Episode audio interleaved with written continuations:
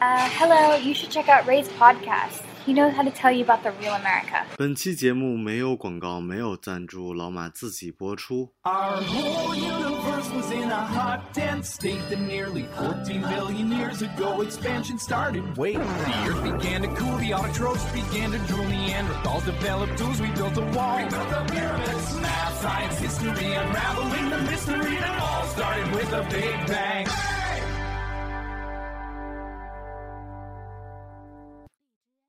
Hello，大家好，欢迎收听本期的老马侃美国，我是老马。哎，今儿来了一位特殊的嘉宾，您跟大家打个招呼。Hello，大家好，我是乐公子。哎，我们在这个非洲的这几期节目里听过您的声音了。那我们今天这个 road trip 啊，来到了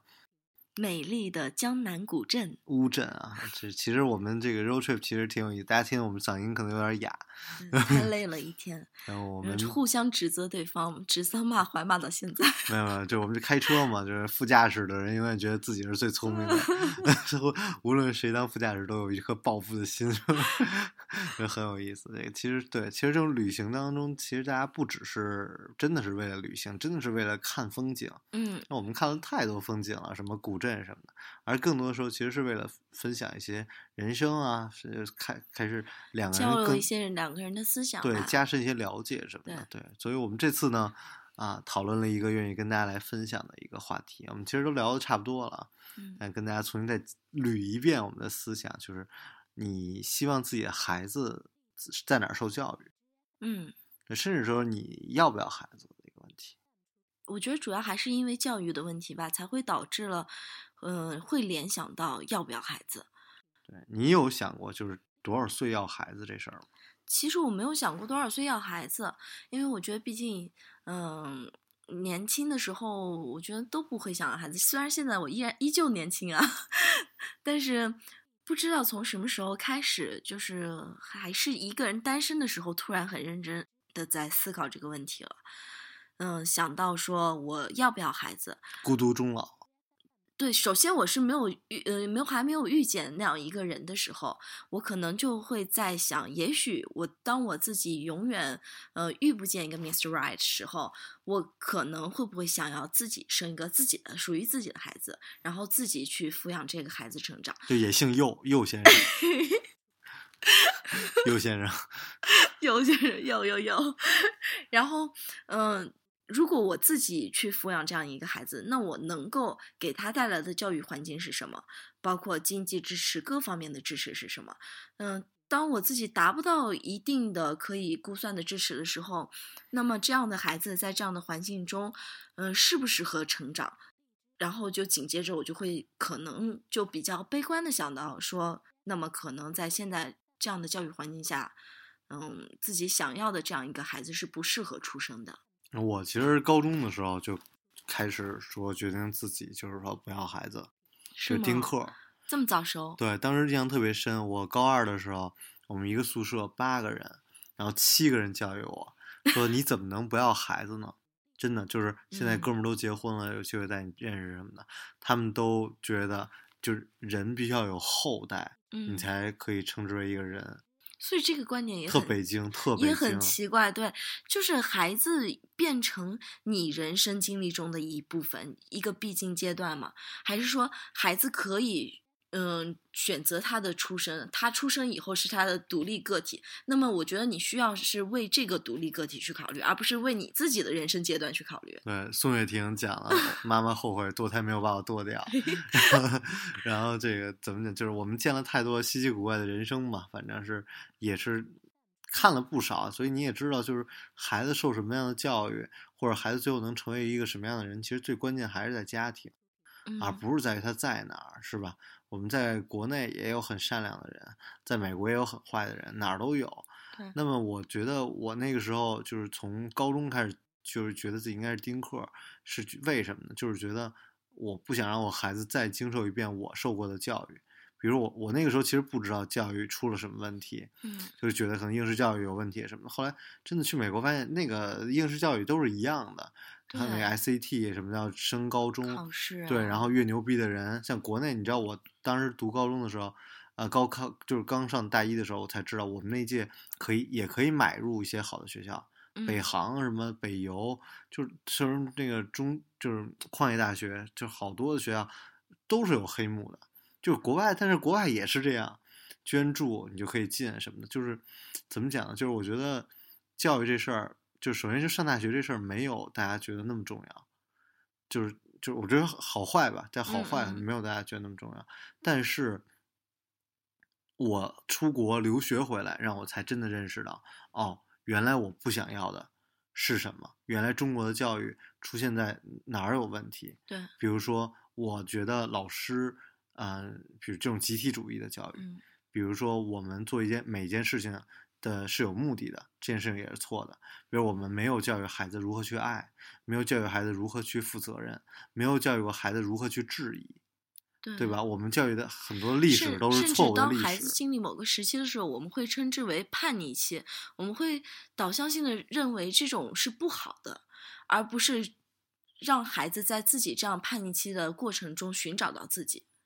对，我觉得就是我们看到了太多我不想让孩子经历的，比如说就是说简单的这个初级教育，你这个小孩儿怎么着，就是像我小时候那个，真的是跟英语老师杠起来，嗯罚我抄一百多遍，你知道吗？就是一就是单词什么的。我后来我就是就是老子就是不抄，你怎么着吧？嗯你弄死我！后来我的同桌他们都看不下去，他们帮我抄，你知道吗？就是嗯，就是拿一一沓儿笔，那笔绑在一起，然后那么写。我说这有什么意义呢？我当时跟老师说这有什么意义呢？你是让我背单词呢？你是在就是你在爽呢？就是我觉得老师也没有，实际上，其实现在很多的惩罚到现在还是在继续沿用的还是在继 续教育并没有发生什么变化。对对，而且就是我觉得说，就是就像今年，我觉得特别、嗯感觉特别明显，就今年的教师节，在微博上更多的人是质疑当年的老师，就是在说自己没有遇到过什么好的老师，而那些老师在给自己的都是留下坏的印象。嗯那么，那么真的就是，如果我们要孩子的话，我们的孩子也要让他们经受这样的教育吗？如果真的孩子，比如读个两年级、三年级，老师罚他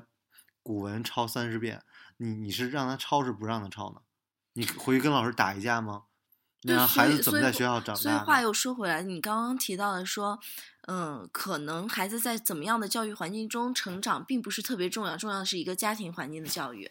但实际上嗯面临着的问题就是，当你认为正确的一个家庭教育给到孩子的时候，那孩子仍然是要面对他现在所经历的这个社会，对，对他有可能会变成这个社会中的异类，他找不到朋友，找不到同伴，找不到同类，他会变得很孤立无援。对，但是我其实我一直觉得我小的时候就这么孤立无援。嗯我小的时候，比如看郑渊洁，郑渊洁也是很叛逆的，其实，嗯然后看报纸，就是我一直觉得我身边人跟我都不一样，而且那时候我没有去很好的学校，然后我妈就带着我整天就是全国的玩儿吧。我觉得很多人讲 road trip，我觉得我我小学就就初中就 road trip，整天到处去去什么是哪个省啊去看东西，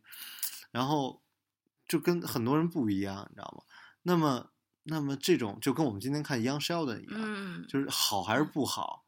就是你到底让孩子特融入一个环境，还是不让孩子融入一个环境？那你既然不不能认同这个教育，你怎么能够生一个孩子，让孩子在这儿受这种教育？所以，那么就是我觉得我身边很多，比如移办移民的人，他们都会说，就是说我们移民就是为了教育。嗯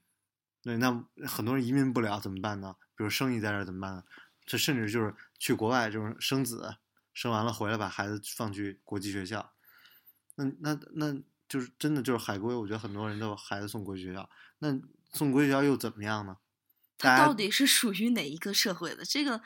这个很难啊，他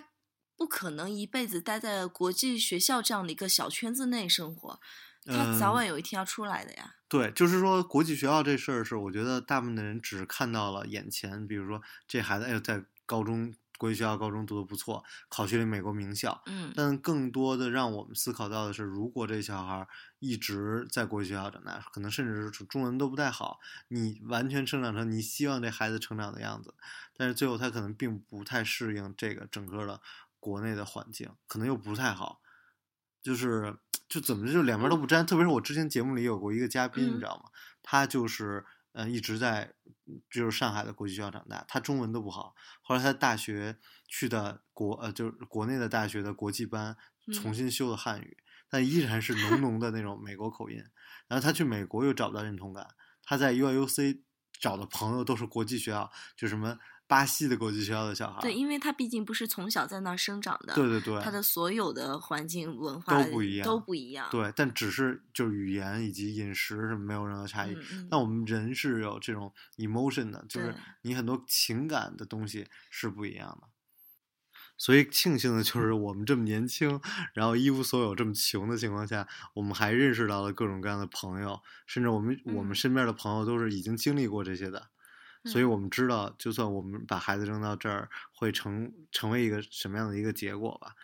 所以曾经我有一段时间还是挺固执的，认为说，呃，我不管周围社会教育是怎么样的，那我会教育好我自己的孩子，我会以我自己的方式去给到一个孩子比较正确的价值观、世界观也好，嗯、那么。我永远相信是人以群分这个问题嘛，那我会觉得，即使在这样一个社会大环境中，他仍然是能找到同类的。但是渐渐的，就是周围的朋友也好，嗯、稍微年长一些的朋友，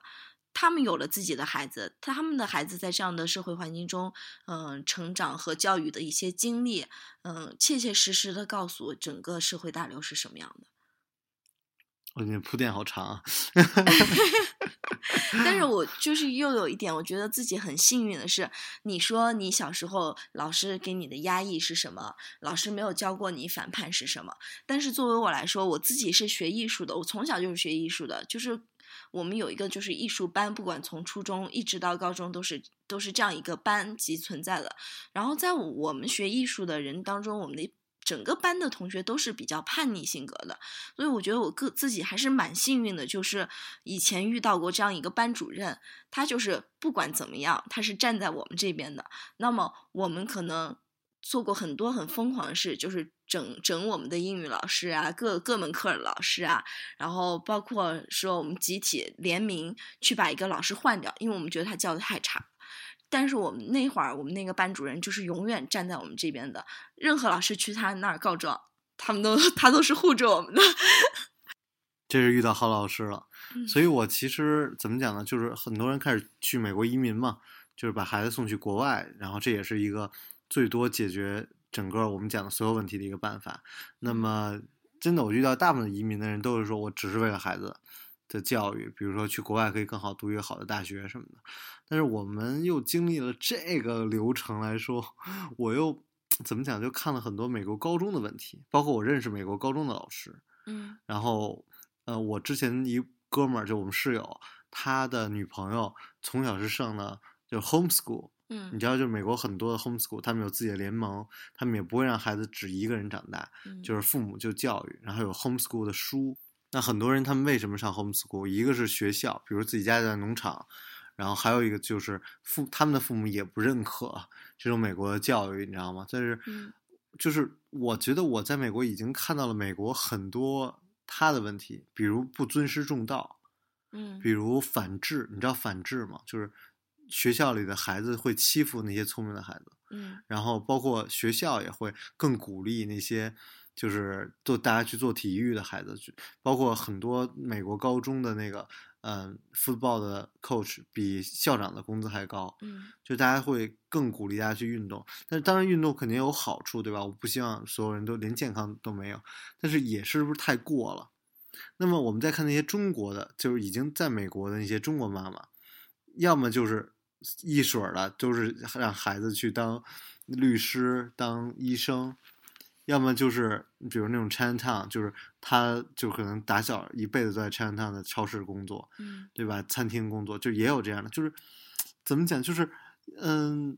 如果身边高知的这种父母，他们对孩子这种教育，其实跟中国没有太大区别。也给孩子报一堆也是作为自己一个基础，然后给孩子一个标杆，希望孩子能达到自己对所预期的那个状态。对，然后我其实之前有一段时间就经历了，也是完全那个他的孩子的出生啊、长嗯大什么的，没有长大，就是就是就就一个过程吧。然后他们对孩子的一个要求就是，我给孩子足够的钱，然后我希望孩子可以成为任何一个人。哎，我觉得这个反而让我觉得蛮不错的。然后，但是很多真的还是就是说，嗯，我不知道怎么讲，就是我觉得我看到美国很多问题，所以我也不就是我没有很认可把孩子真的在美国受教育就是一件很好的事情。我觉得主要还是看我们能够给孩子创造什么吧，就是包括你说你这个朋友是希望能够让他选择更多，让他自己选择，嗯，那我觉得即使在中国这样的社会中也是一样的，而不是说我们各种逼孩子上补习班也好，让他学这学那儿也好，就是还是给到他一个自由选择的能力和空间吧。哦，是你要这么说，我觉得是，比如说，嗯。就是现在越来越多的孩子就是废柴，你知道吗？就是一就什么都不干。对。但是呃，我们过去的教育就是，哎，你要什么四有新人呀，然后你要为成为社会的栋梁啊。那但是未来就甚至或者说你要成功，但是现在未来越来越多的小孩儿，包括日本，包括美国，都会有很多人就觉得我什么都不想干。我觉得欧洲欧洲也很多，对吧？法国就是很多那种，就我什么都不想干，我就想跟家打游戏。然后我也不想结婚，我也不想怎么有什么成就，我就混日子就完了。有时候也不一定说真的是堕落到说我就是在家打游戏，那当然可能这样的生活大家都会喜欢了。哎，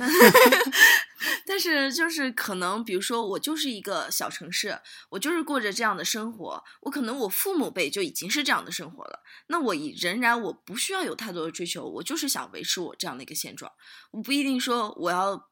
过得比以前更好或者是什么的。这不是一个说我没有追求的事情，这不是一个价值观的，呃，堕落也好什么的，这个是一个自我自由的选择。对我，我相信未来就会有越来越多这样的人。大家真的是，就现在我就很喜欢跟九零后就是聊天工作，就越来越多的人觉得我工作就是因为我喜欢，不是为了多少钱。对，我不想去加班什么的，我不干就不干了。说旅游就旅游去了，也跟咱们俩似的。所以还是说到说，呃，工作是为了喜欢嘛，不仅仅是为了工作。那你说的可能有一些，呃，包括像日本的达官世代，我我也不知道是不是太过于消极还是什么的。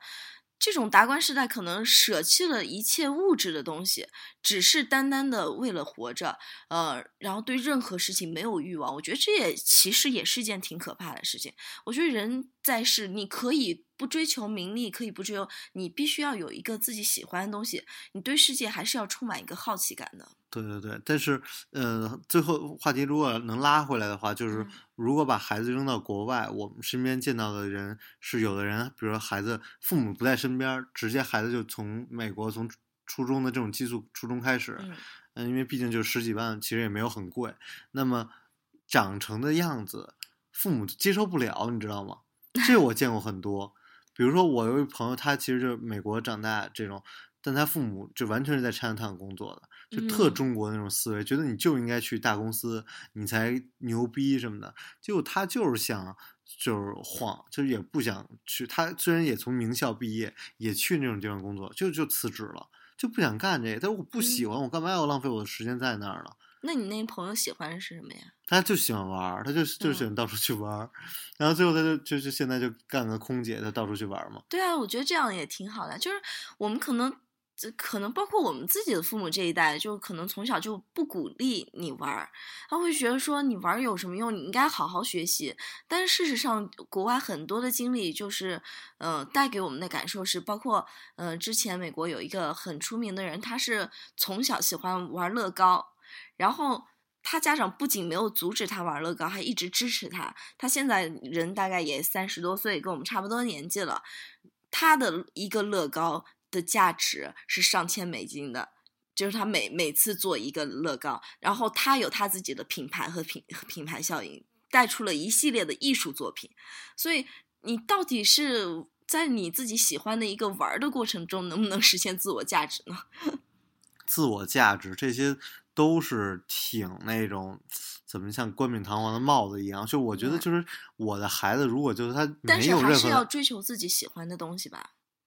而不是说这个社会是怎么样的，我就应该随着这个社会的潮流，我就应该这样去做。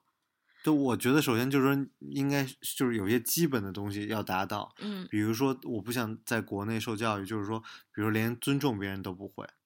嗯，比如连爱别人都不会，比如就说，我就最简单尊重别人，就是你你不要影响别人，是吧？嗯晚上不要在家里敲椰子什么的，去影响邻居这种。你现在是在直直接的指责 我吗？然后，然后比如说你去可以去照顾别人，然后你可以负起自己的责任。你在很小的时候，你知道责任是什么，嗯然后你对世界充满了好奇，嗯你可以反叛，嗯甚至你可以去做一些叛逆的事情，但是你知道自己是可以承担这个结果的，你足够独立。就比如说，我就是一无所成，但是我就是想，就是说可以去周游世界，可以。我觉得这个是，这个是我希望自己的孩子可以成为的样子。那如果就是说，你希望就是自己的孩子是一个什么样的人呢？其实我觉得我不需要孩子有一个多大的成就，或者他能有考考出个多少个证书这种类型的吧。我觉得还是快乐最重要，就是他能追求自己想追求的东西。我觉得我听过很多人都说跟你一样的观点，就是我希望我孩子成为一个快乐的人。然后我老觉得快乐这事儿吧，我看我们那个那门口那大爷跟着打麻将可快乐了，那老头老太太跳广场舞可快乐了。就这种快乐是你希望你自己孩子成为的那种快乐吗？那也是一种快乐的方式啊，为什么不呢？他如果他觉得这是他快乐的方式，那我觉得就可以。就跟你之前你也说啊，如果你孩子就是喜欢成天旅游，你也会愿意去支持他呀。对，但是我更希望我孩子是像我刚才所讲的，然后从那些事情上得到快乐，而不是比如天天去打麻将嗯得到快乐。就这是一个很大的不一样所以。我就觉得你的观点有时候会特别的自相矛盾。我们刚刚也说到了，说就是这是我自至少是我自己的观点。为什么父母从小会觉得说，呃，小孩子我不支持他玩儿，因为他没有追求。为什么玩就不是一种追求？为什么打麻将就不是一种追求？那下象棋、下下任何棋类的是一种追求吗？它是不是最初也是一种玩儿的方式？所以这就就尴尬了，就就就聊得很尴尬了。就是我也见过有的人，就是说给孩子买好多基金啊，买什么多少钱，他就说我就希望我孩子就是十八岁之后，随便他怎么玩，随便他怎么，就是说无论他怎么着，我都觉得可以。就他想去周游世界就周游世界，想创业就创业，他有一笔钱在这儿，有个一千万美金就足够他折腾了，他就天天在那玩死，他都可以。那么就是我不希望他这么空虚的过一生，我希望他他的人生是有意义的。他在八十岁的时候回想起来是很有意义的。是，所以你现在又变成了一种你希望孩子过什么样的生活？I got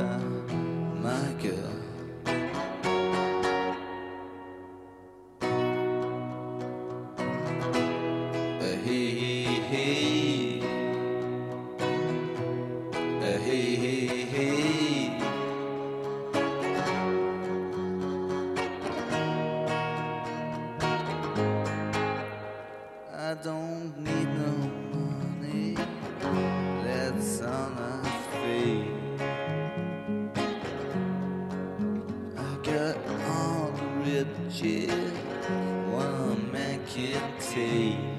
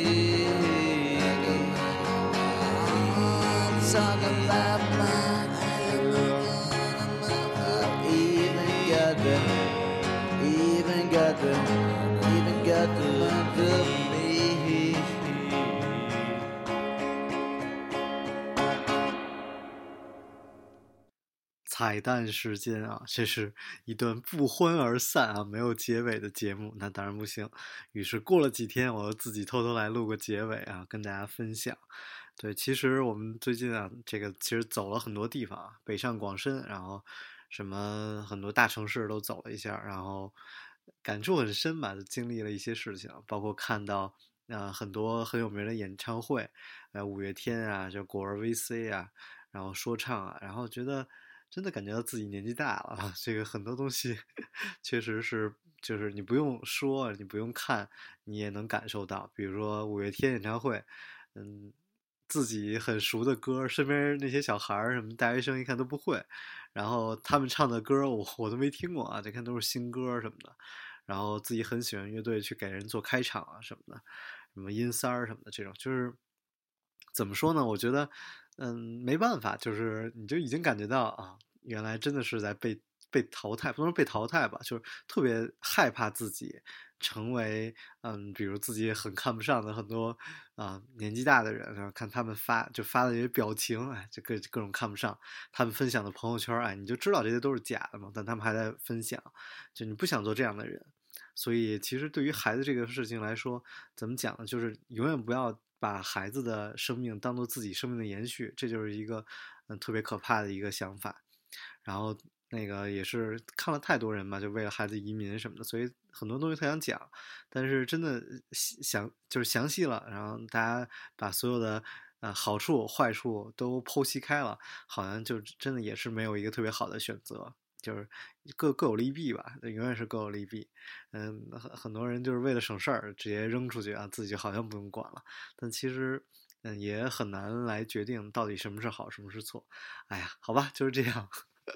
很好玩的一期节目啊！感谢大家的收听，我是老马，欢迎大家关注我的个人微博马正阳叨叨叨。我们下期节目再见，拜拜。